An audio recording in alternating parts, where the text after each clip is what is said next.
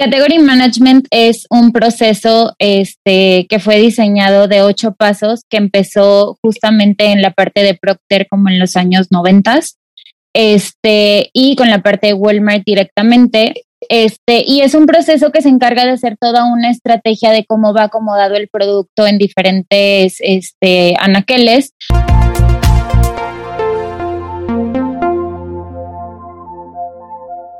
¿Qué tal? ¿Cómo están todos? Bienvenidos a un nuevo episodio de Café de Datos, su podcast favorito de analítica. En este caso aquí su servidor y amigo César Salinas, al lado de mi socio y compañero, el buen Pedro Vallejo. ¿Qué tal, Pedro? ¿Cómo andas? ¿Qué tal, César? ¿Cómo estás? Todo muy bien. Gracias. Buen viernes a todas y a todos. Ya casi llegando al episodio 100 y contentos de estar aquí. Uno más cerca, cada vez más cerca del episodio 100. Esperamos que lo estén disfrutando tanto como nosotros. Y antes de presentar a nuestra invitada, déjenme, les leo una pequeña semblanza de ella para ahora sí empezar a platicar. Iliana Isaguirre nos acompaña el día de hoy. Ella tiene más de cinco años de experiencia en category management de productos en diferentes industrias. Es mercadóloga por la Universidad Regiomontana con un MBA en Mercadotecnia Internacional por la Universidad de Texas A&M. Tiene certificaciones en Google AdWords y Google Analytics y actualmente está laborando en Down Fruits como coordinadora de Category Management para la TAM. Ileana, ¿cómo estás? Bienvenida. Hola, muchas gracias por esta invitación. Muy contenta de estar aquí. No, gracias a ti por darnos un espacio en tu viernes en la tarde. Ya la gente sabe que aquí grabamos los viernes en la tarde, entonces súper encantado con ustedes que nos dan un espacio viernes en la tarde para platicar. Así que bueno, Ileana, tenemos una bonita tradición aquí en Café de Datos que ya conoces y justamente le consultamos a todos nuestros invitados, invitadas, si te pudieras tomar un café con cualquier personaje de la historia, ¿con quién sería y por qué? Buena pregunta. Este, yo creo que sería con Philip Kotler, que es el gurú de la mercadotecnia creo que tiene demasiado que aportar. Ok, ¿qué le preguntarías? Okay, ¿Qué te gustaría saber? No sé cómo llegó a todos los 4P generalizados que tanto nos dolieron la cabeza, al igual que el FODA. Yo creo que eso sería la lógica detrás de esto. Las famosas 4P que luego últimamente ya son más de 4, ¿no? Sí, ya. 7, 8. sí, exacto. Así como va incrementando la tecnología, va incrementando la data y la información. Excelente, Vera, ya, dando el, el pequeño insight de lo que vamos a platicar, pero primero algo de contexto. Queremos que nos ayudes porque justamente nos escucha mucha gente que no necesariamente está tan involucrada en el tema de datos, involucrada en el tema del marketing. Entonces, como hoy ya hemos mencionado varias veces, Category Management por favor, ayúdanos, ayúdale a la audiencia a entender un poquito qué es y a qué se dedica un Category Manager. Category Management es un proceso este, que fue diseñado de ocho pasos que empezó justamente en la parte de Procter como en los años noventas este, y con la parte de Walmart directamente. Este, y es un proceso que se encarga de hacer toda una estrategia de cómo va acomodado el producto en diferentes este, anaqueles, tanto para autoservicios como para este, departamentales o jugueteras en caso de, de que trabaje en Mattel, pero pues normalmente es en anaqueles como supermercados. Este, toda esta estrategia, mucha gente cree que nomás acomoda por arte de magia y la verdad es que no. Trae todo un background detrás que es todo un estudio de mercado que se hace conocer como esta famosa árbol de compra o árbol de decisión, que es justamente qué camino lleva el shopper a tomar la decisión final de comprar su producto ya en el punto de venta.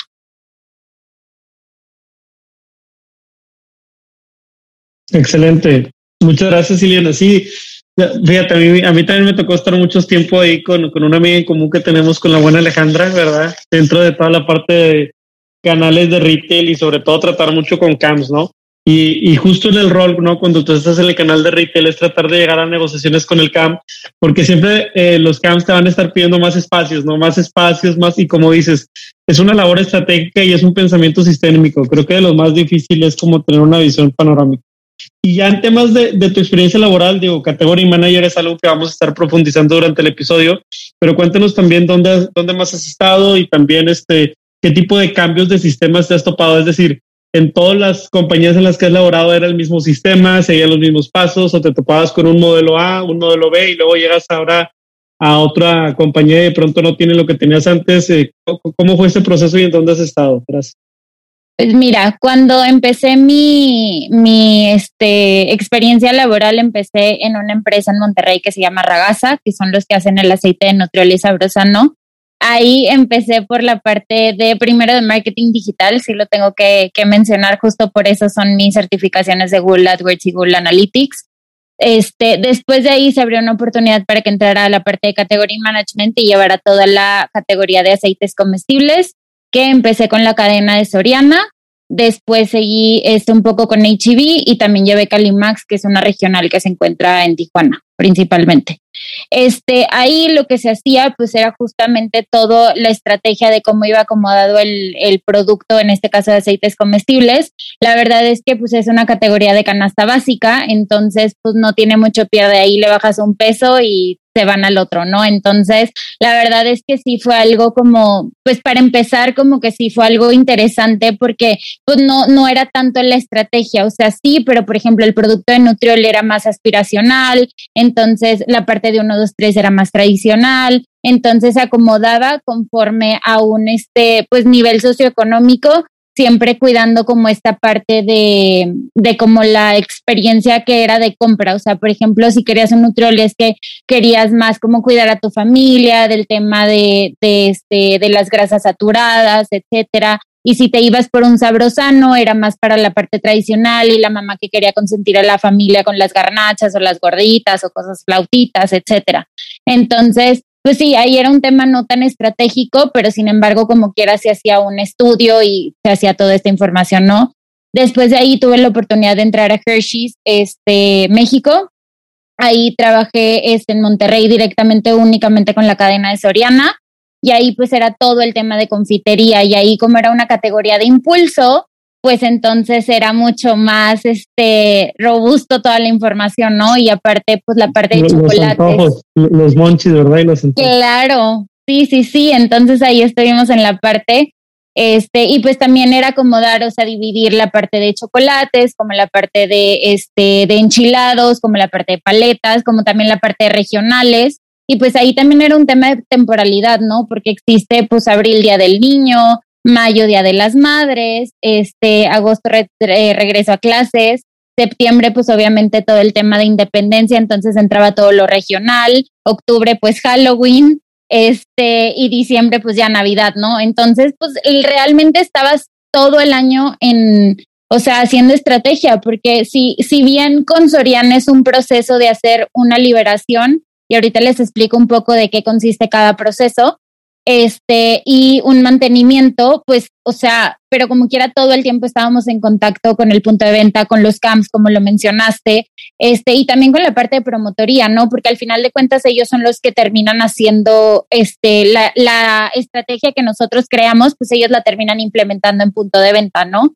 Este, mucho con nuestra ayuda y con todo el tema de, de convenios, etcétera, pero pues sí, se tiene que respetar esa parte, ¿no?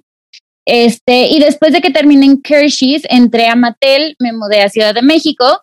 Este, estuve en juguetería y aquí llevé la cadena de Walmart. La verdad es que, pues si bien dicen que, que Soriana y Walmart son bien diferentes, la verdad es que sí, Walmart ya tiene como unos procesos muy establecidos. Este, ya tiene también un portal de donde bajas la información, a diferencia de un Soriana que te la mandan en Excel este, y tú la consolidas y la vas trabajando, etcétera, ¿no? Entonces, pues sí fue un shock así diferente, si bien también el tema de juguetería pues es mega temporal, pero aquí es solamente una época del año, ¿no? La más fuerte que pues en este caso en el norte sabemos que es este Santa Claus, o sea, Navidad, pero pues en el centro del país es la parte de Reyes, ¿no? Entonces, pues, o sea, estás hablando que un 5 de enero estás haciendo casi el 70% de tu venta. O sea, si no la haces en ese día, ya valiste todo el año, ¿no? Entonces, pues sí, es un tema complicado y ahí también se manejaba justo una liberación y mantenimiento, pero con la parte de juguetes era bien diferente, porque ahí, por ejemplo, no era tanto escoger el portafolio, porque a final de cuentas, pues los proveedores ya traen qué, qué licencia van a poner, qué película va a sacar, este, qué juguete sí puede salir o cuál no va a llegar. Obviamente todo el tema de pandemia con todo el tema de logística fue, o sea, se, agotaron muchos productos, no llegaron, manufactura, etcétera, ¿no? Entonces, pues si bien he estado en tres industrias demasiado diferentes, todas siempre han sido de consumo y la verdad es que ahorita en este nuevo rol este que me va a tocar llevar, pues va a ser la parte de Down Food y es una B2B. Siempre he estado acostumbrada al tema de B2C, entonces va a estar súper padre, la verdad, porque va a ser mucho más estratégico, tema de portafolio, tema de precios, tema de investigación de mercados, etcétera. Entonces, la verdad sí va a estar muy, muy interesante. Y otra cosa que va a estar padre es que pues, no va a ser para México, voy a llevar el resto de Latinoamérica. Entonces va a ser toda la parte de Centroamérica y Sudamérica. Entonces, pues ya, looking forward to it. Genial. Pues gracias por la microcátedra que te acabas de aventar de tres industrias diferentes y todo. Pero a ver, un poquito también para que la raza no se nos pierda. Hablaste de promotores, hablaste de temporalidades, eh, hablaste justamente de los camps. Cuéntale un poquito a la raza cómo está esa como organigrama en el sentido de qué hacen ustedes, a quién se lo pasan, qué termina siendo el promotor, como que dónde están esas delimitaciones también para que la gente como entienda un poquito esa parte. Va, pues mira, la parte de categoría normalmente siempre está ligada con ventas pero es como un híbrido raro. Entonces, el tema es que, por ejemplo, la parte de, de categoría también tiene una parte de trade marketing porque justo haces como esta estrategia de cómo van acomodados los productos y luego sobre eso tú vas este, trabajando directamente con el CAM porque el CAM viene y te dice, el CAM es un Key Account Manager que es el que lleva la cuenta del autoservicio o de la departamental o lo que sea. Entonces él se encarga de negociar tema de precios, tema de, productos, etcétera, directamente con el cliente. En este caso, Soriana, Walmart, este, Chedraui, etcétera, ¿no? Cualquier autoservicio.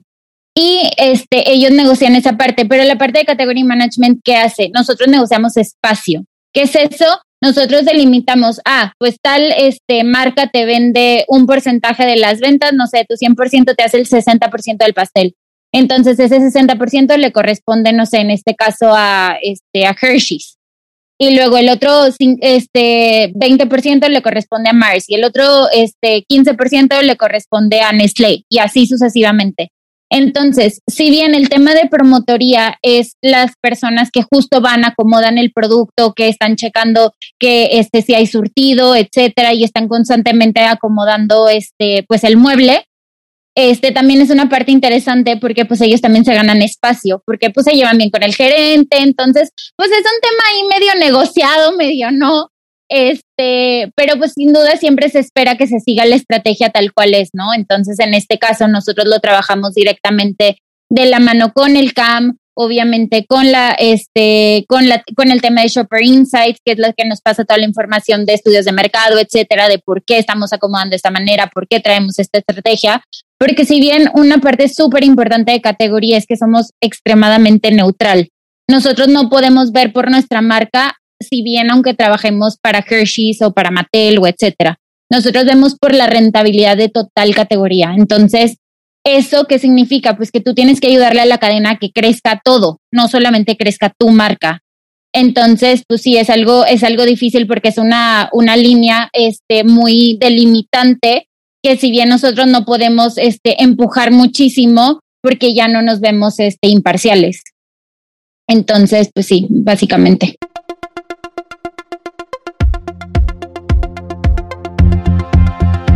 Hey, si te está gustando este capítulo, ¿Te interesaría aprender un poco más? Te invitamos a Datlas Academy, nuestro nuevo lanzamiento en donde compartimos cursos, podcasts, blogs, playbooks y muchos recursos más de aprendizaje. Y lo mejor es que todo tiene una versión gratuita. ¿Por qué no lo intentas?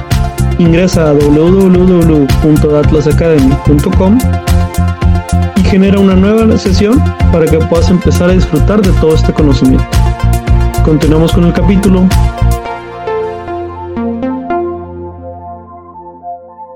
en ese sentido, digo, eh, frente, frente a los datos que te comparten particularmente, Eliana, no sé si nos puedes ayudar a, explicar dos o tres ejemplos concretos en el que dices, o sea, yo utilizo estos datos como insumo y a partir de usar estos datos como insumo, ahora sí, o sea, ¿qué, qué, implemento? No sé si nos puedas contar dos o tres historias que tengas por ahí que nos pueda llevar a la audiencia a, a poner más tangible un ejemplo, ¿no? Claro. Pues si bien, por ejemplo, yo tengo mi cadena, en este caso, este, era Soriana, entonces Soriana me comparte sus ventas mes con mes y yo hago una base de datos completa. Sobre esto, yo hago un análisis de qué marca está vendiendo más, este, cuánto participación tiene, esto, o sea, cuánto representa del PAI del 100%, ¿no?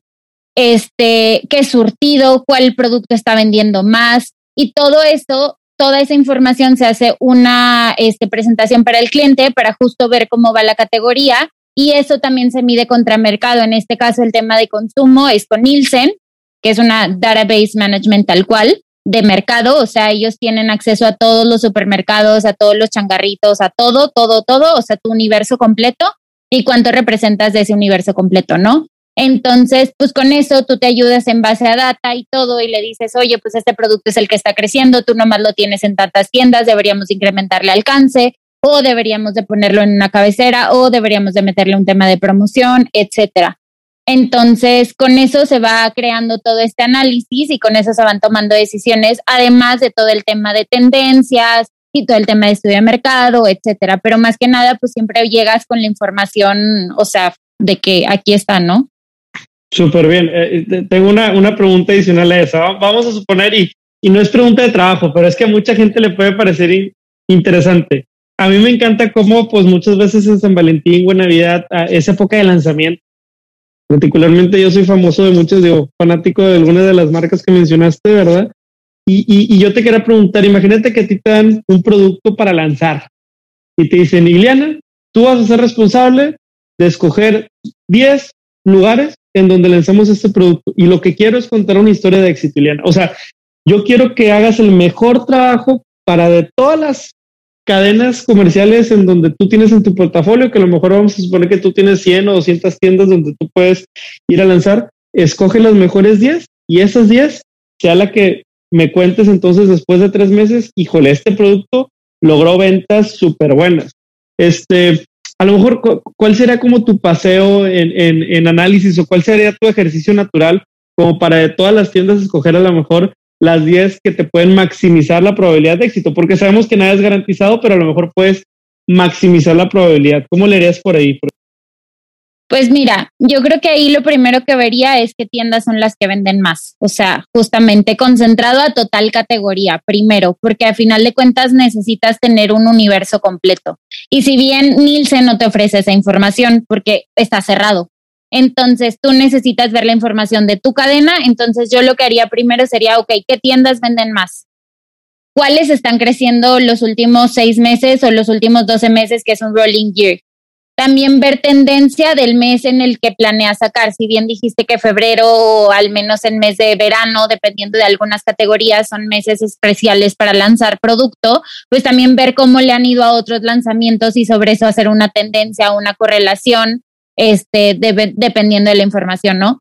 Este, y ya después de eso, yo creo que ya escogería esas 10 o 20 tiendas que normalmente este, necesitas para un lanzamiento y pues ya también buscaría el tema de distribución, igual a lo mejor un poco de nivel socioeconómico, dependiendo qué categoría sea, etcétera. Entonces yo lo haría de esa manera.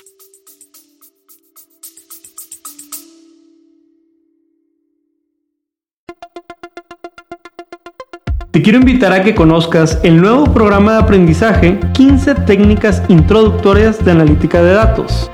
Dentro de la primera generación de Retos Academy, a través de nuestros 14 módulos podrás explorar una amplia variedad de temas que te proporcionarán las habilidades necesarias para triunfar en el análisis de datos. Y eso no es todo, contaremos con tres talleres en vivo e invitados e invitadas sorpresa con quien podrás discutir tus proyectos, recibir orientación personalizada y llevar tu conocimiento al siguiente nivel. Y si para cuando estás escuchando esta promoción ya venció, recuerda que siempre podrás encontrar contenido de aprendizaje en www.datlasacademy.com.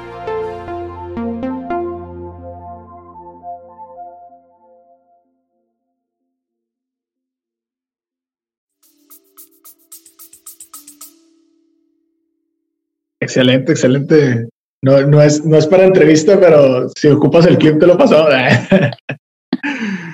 Oye, y en este sentido, sabemos que de pronto eres parte de un equipo, pero muchas veces también de pronto les toca eh, a ustedes mismos hacer el jale, pues casi casi de manera individual. Entonces, un poco jugando a este universo imaginario, si pudieras elegir entre tener muchos datos, así todos los datos, pero tener que hacerlo todo tú sola o con muy poquitos colegas que te ayuden para trabajar, o al revés, tener todo el equipo, toda la gente y todo, pero muy poquitos datos, ¿qué preferirías y por qué? Yo creo, bueno, es que yo soy muy la parte de hacer todo yo sola, entonces, la verdad, yo personalmente escogería tener mucha información y hacerlo yo. Pero también, sin embargo, obviamente siempre se necesita un equipo, pero si bien yo y en esta industria y en este puesto y en este ambiente y área, la información es poder. O sea, yo siempre tengo que llegar con un dato clave para decirle a la cadena, no te conviene este producto porque ve cómo está cayendo el último mes, porque ve cómo está cayendo los últimos tres meses, porque ve dónde va la tendencia. Entonces, la verdad es que muchas veces también dicen, es que es demasiada información, o sea, podemos tener, por ejemplo, en un caso Walmart, puedes tener la información por día, por mes, por semana, etcétera, y en un caso Soriana, pues tienes, la tienes normalmente por mes. Si tienes muy buena relación, te la pueden pasar por semana, ya por día es muy complicado. Pero, este, si bien, pues sí, de repente llega a ser mucha información, pero es que tú necesitas saber todo un big picture, como decía Pedro, ¿no? O sea, se necesita un big picture en el sentido que no puedes solamente quedarte con una variable de que, ah, es que el precio. No, es saber el precio, la tienda, cuánto alcance está teniendo ese producto, realmente lo están exhibiendo correctamente, está en el pasillo, tiene exhibiciones adicionales, este, eh, pues sí, todo un tema también de inventario. O sea, realmente nosotros nos metemos a un detalle minucioso que ya es particularmente por SKU. Entonces, o sea, si bien es donde defines el surtido de, ok, paletas, pues paletas están Tootsie Pop, están Coronado, están, este, etcétera, ¿no? Entonces, por ejemplo, ahí, pues si quieres de un universo de paletas, pues ¿cuál es la que más te vende? Normalmente es Tootsie Pop, pero había unas cadenas que no la tenían, entonces era como, la necesitas en tu anaquel. O sea, te están comiendo tanto esta parte de, del mercado. O sea, esto estás dejando de vender tú porque representas un tanto porcentaje. Entonces yo, yo sí escogería tener muchos datos y hacerlo yo. también es de personalidad, sin duda, pero ahorita que, que, estábamos pensando en eso, se me ocurrió también una, pregunta un poco fuera del script. Pero ¿alguna vez te ha pasado, porque hemos platicado con, con otros clientes o con, o con, gente que nos dice que sí le ha pasado, no sé si sea tu caso, pero ¿les ha pasado que de pronto en el escritorio la hipótesis es, oye, vamos a hacer esto o se va a comportar de esta manera y de pronto los datos dicen completamente así lo contrario. Si tienes alguna de esas anécdotas y nos pudieras compartir, estaría genial. Pues mira, me tocó mucho hacer un proyecto con Hershey's que cambiamos unos, este, unos muebles de checkout para Soriana porque se decía que el mueble estaba influyendo mucho el tema de compra. Este, entonces, pues hicimos una prueba de 15 tiendas a nivel nacional este, y se implementaron en diferentes partes, ¿no? Y ahí lo que venía era justo, o sea, el tema de checkout, pues es muchísimo de impulso, tú estás en el, en, o sea, a punto de pagar y se te antoja algo, lo agarras, no importa, no ves el precio, es el antojo que traes en ese momento. Pero si bien también, pero si bien también, pues entra esta parte de exhibición, no sé si el chocolate está mero abajo, pues te da flojera agacharte, entonces buscas uno arriba. O sea, sabes, es también un tema mucho de muchas variables que no solamente es, o sea, pero sí una parte importante es el tema del precio. O sea, ahí no te importa si cuesta 30 pesos tu chocolate de Hershey's, Nestlé o lo que sea. O sea, tú tienes antojo de ese chocolate, punto. Este, a diferencia que a lo mejor puede ser en un anaquel muy distinto porque pues ahí vas, recorres el mueble, también es tema de impulso de que se te antoja, pero también es tema de, ay, tengo que tener esto en la casa por si hay visitas o por si el niño quiere un premio o si porque terminó la tarea o yo qué sé, ¿no? O también por si quieres un, un producto indulgente después de terminar de comer, ¿no? Un postre. Entonces, por ejemplo, ahí, pues sí nos tocó ver que, que el tema del mueble no tanto era el, el, el, problema. Hicimos un cambio de mueble, pero también hicimos un cambio de estrategia. Y con ese cambio de estrategia se hizo un 300% de incremento de venta en esas tiendas. Entonces, eh, sí. Eh, está excelente. Y ahorita que decías, este, ¿cómo se llama? Eh, el tema de poner, digo, una, una estrategia tiene que ser 360, como dices, ¿no? Una estrategia tiene que ser todo terreno, es decir, no nada más, no, como no podemos aislar solamente un efecto, ¿no? Y decir, bueno, si solamente es el efecto del mueble, tengo que moverle. Y, me acordé de una historia porque no sé si ha sido de estas tiendas de conveniencia que están por todo México, pero particularmente muchos de los dulces están abajo. Y están abajo con una razón, para que cuando lleguen los niños o las niñas, pues sea lo que vean a la altura y vean el huevito y vean el chocolate y vean la barrita y mamá, mamá, mamá, papá, papá, papá, ya sabes, ¿no? Entonces ese es como un gran viaje porque pues los niños son muy indulgentes, este, pero particularmente cuando se escogían esos lugares, lo que, lo que la tienda te pedía era como un caso de negocio, ¿no? O sea, está bien el crecimiento, está bien la oportunidad y, finalmente había un tema de monetizar. Dime en dinero cuál va a ser el caso de negocio que estás planteando, porque yo lo que tengo que hacer es entonces decir, ah, bueno, si llega esta persona y como analista o como eh, líder de CAM me está proponiendo esta situación, pues va a haber un crecimiento y tal, pero a lo mejor crezco 300% sobre una base chiquita o crezco 3, 3%, pero sobre algo así súper enorme, magistral. Entonces, en ese sentido, no, sé si, si, si por ahí el tema de, de al final, cuando tú presentabas esto para convencer gente, ¿qué hacías? O sea, ¿lo monetizabas? ¿Cuál era como un consejo? ¿Usabas visualizaciones? O sea, ¿qué consejo le darías a la gente que nos escuche como para persuadir y ser convincente eh, con la gente que al final de cuentas tienes que convencer después de tener tu análisis, ¿no? Yo creo que el tema visual es demasiado importante, o sea, siempre te va a llamar más la atención una gráfica que una tabla, o sea, mil veces.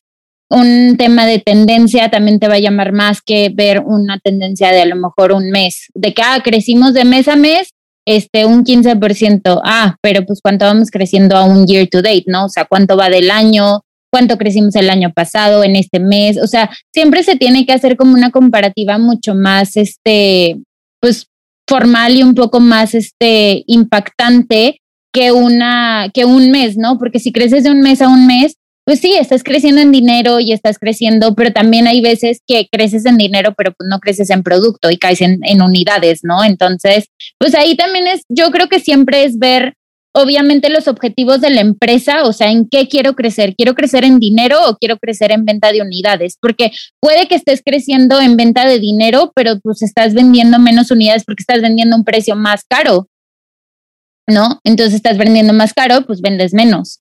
Pero si vendes más en unidades y estás vendiendo a lo mejor a menos precio, pues justo te ayuda porque está rotando más el producto. Entonces, pues yo creo que eso siempre depende, pero mil veces a mí y, en lo personal y lo que he visto es que este tema de visualizaciones, siempre una presentación, siempre una gráfica, siempre una tendencia es mil veces mejor que una tabla de, ah, tal tienda vendió tanto, porque pues es que eso es muy relativo, ok, vendió tanto, pero ¿quién fue el que vendió más? Y es como otra vez hacer ese deep down, ¿no? Porque pues una tabla no te dice ese deep down. Y al contrario, si tú pones una gráfica de todos los proveedores y ahí pones tu misma tendencia de crecimiento, pues ya te estás dando una idea, quién representa más, cuánto está creciendo, cuánto está creciendo total cadena y sobre eso ya puedes hacer un benchmark de, oye, pues es que la cadena está creciendo 15% y yo como eh, proveedor no sé, X, estoy vendiendo un 12%, pues no, o sea, estoy, me está viendo mejor que a los demás, pero no estoy sobre encima de, de lo que está vendiendo la categoría, entonces pues no estoy ganando. Iliana, muchas gracias por, por todo este conocimiento que nos estás compartiendo. Quisiera hacer un pequeño recap. Estamos hablando con, con Iliana que nos ha venido a platicar de un poquito la experiencia que tiene como CAM, tanto en compañías de consumo este, frente al cliente, ¿no? Ubicando y haciendo estrategias con análisis de datos para supermercados, pero también haciendo estrategias para categoría, viéndose más como una aliada de justamente la cadena comercial con la que está colaborando y no tanto como, como alguien que solamente quiere posicionar mejor su categoría. Al final también estamos rescatando algunos aprendizajes porque ahora cambia el enfoque al B2B. Y bueno, para cerrarte, me gustaría preguntarte por ahí, Liana, si tuvieras algún consejo de, pues seguramente muchas cosas que te tocó aprender fueron sobre la marcha, fueron a prueba y error o fueron como quien dice a los trancazos. Pero tú qué le recomendarías en cuestión de aprendizaje para, para que la gente se prepare si se quiere dedicar a algo como lo que tú haces en Category Manager?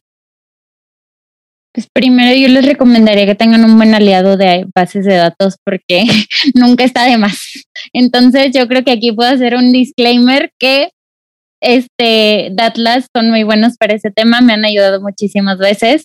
Este, y pues también son mis amigos de toda la vida, ¿no? Entonces, aquí nomás quería mencionar esa parte. Creo que la parte de datos es súper importante porque es tu, es tu base. O sea, si eso está mal, está mal todo. Entonces, de ahí parte todo. Otra cosa súper importante relacionada a eso es un catálogo. Tu catálogo maestro tiene que estar al 100. O sea, eso es un tema que siempre te vas a topar en categoría, que el máster siempre está hecho un desastre y que conforme pasan los meses lo vas arreglando y conforme vas sobre la marcha y aprendiendo en la categoría, porque pues obviamente es una curva de aprendizaje, este, pues vas haciendo ajustes. Entonces yo creo que eso sería lo principal, que tu base de datos y tus master catálogos, etcétera, todo esté al 100, porque pues a final de cuentas con eso es lo que corres la información, con eso das insights, con eso das recomendaciones, con eso haces estrategias, entonces si eso está mal, oigan, todo está mal, ¿eh? Entonces, please partan de ahí. Este, otra cosa, creo que es importante que sepan que aunque trabajen para tal compañía, siempre tienen que ver por su categoría, porque va a haber muchas ocasiones en las que tengan que quitar un producto de ustedes y que la compañía te va a decir, no, es que cómo, no sé qué, y pero pues tú tienes que ser imparcial y si ese producto, aunque sea de tu compañía, no está vendiendo, tú nomás levantas la mano y le dices al CAM, oye, nomás te aviso que voy a descatalogar tal producto porque lleva tantos meses o tantos años no vendiéndose y sorry, o sea, va para afuera, entonces pues ya ellos se encargan de, de meterse al tema de liquidación y todo ese show, ¿no? Entonces ahí sí no meter mano yo creo que eso es súper importante, ese tema de, de, ética y de ser imparcial de 100%, porque es algo que se busca mucho en esta industria. Este, y yo creo que, pues que disfruten lo que hacen. La verdad es que no hay nada más que, que disfrutar el negociar y el, aunque negocias espacios que no es tan complicado como negociar un volumen, como un CAM, pues tiene su complejidad, ¿no? Como todo. Entonces yo creo que disfruten esa parte de negociación y si les gusta negociar y, y ser muy analíticos y todo este tema de, de, estrategia, van a disfrutar demasiado categoría porque eso es lo que tiene, es un, es un híbrido de muchas cosas. Entonces, pues la gente que no le gusta la rutina, la verdad es que es ideal este trabajo. y cambiarse de industria porque pues a veces puede ser muy retador alguna que otra, ¿no? Claro, y, los eventos, las expos de los proveedores, que el viaje de no sé qué, eso Las convenciones de ventas, uy, esas son buenas. Sí, me ha dicho la gente, yo no sé, me, me, dice, no, pero te queremos este, particularmente agradecer muchísimo desde Café Datos, reconocemos que eres alguien que le quiere aportar mucho a nuestra comunidad y finalmente estamos buscando gente como tú que venga y nos quiera contar un poco de lo que hace, sus pasados, su presente, y esto para que pues eh, más gente se ve entusiasmada por la analítica, que no tanto sea como le saco miedo porque es matemáticas o porque es Excel. No, no, no, al contrario, creo que hay historias de éxito y hay carreras profesionales que se pueden armar. Así que, si bien te parece, cerramos. Muchas gracias aquí por tu tiempo, Iliana, y hasta la próxima. Recuerden que los camps, los chocolates y el café va mejor con café. Hasta la próxima. Gracias. Hasta aquí el podcast de hoy. Gracias por escucharnos. Puedes seguir disfrutando de tu café y aprendiendo de analítica de datos en nuestro blog, con más de 180 columnas acerca de analítica, emprendimiento y transformación digital. Visita blogdatlas.wordpress.com y disfruta del contenido. Finalmente, no olvides suscribirte a Café de Datos, el podcast de Datlas. Hasta la próxima.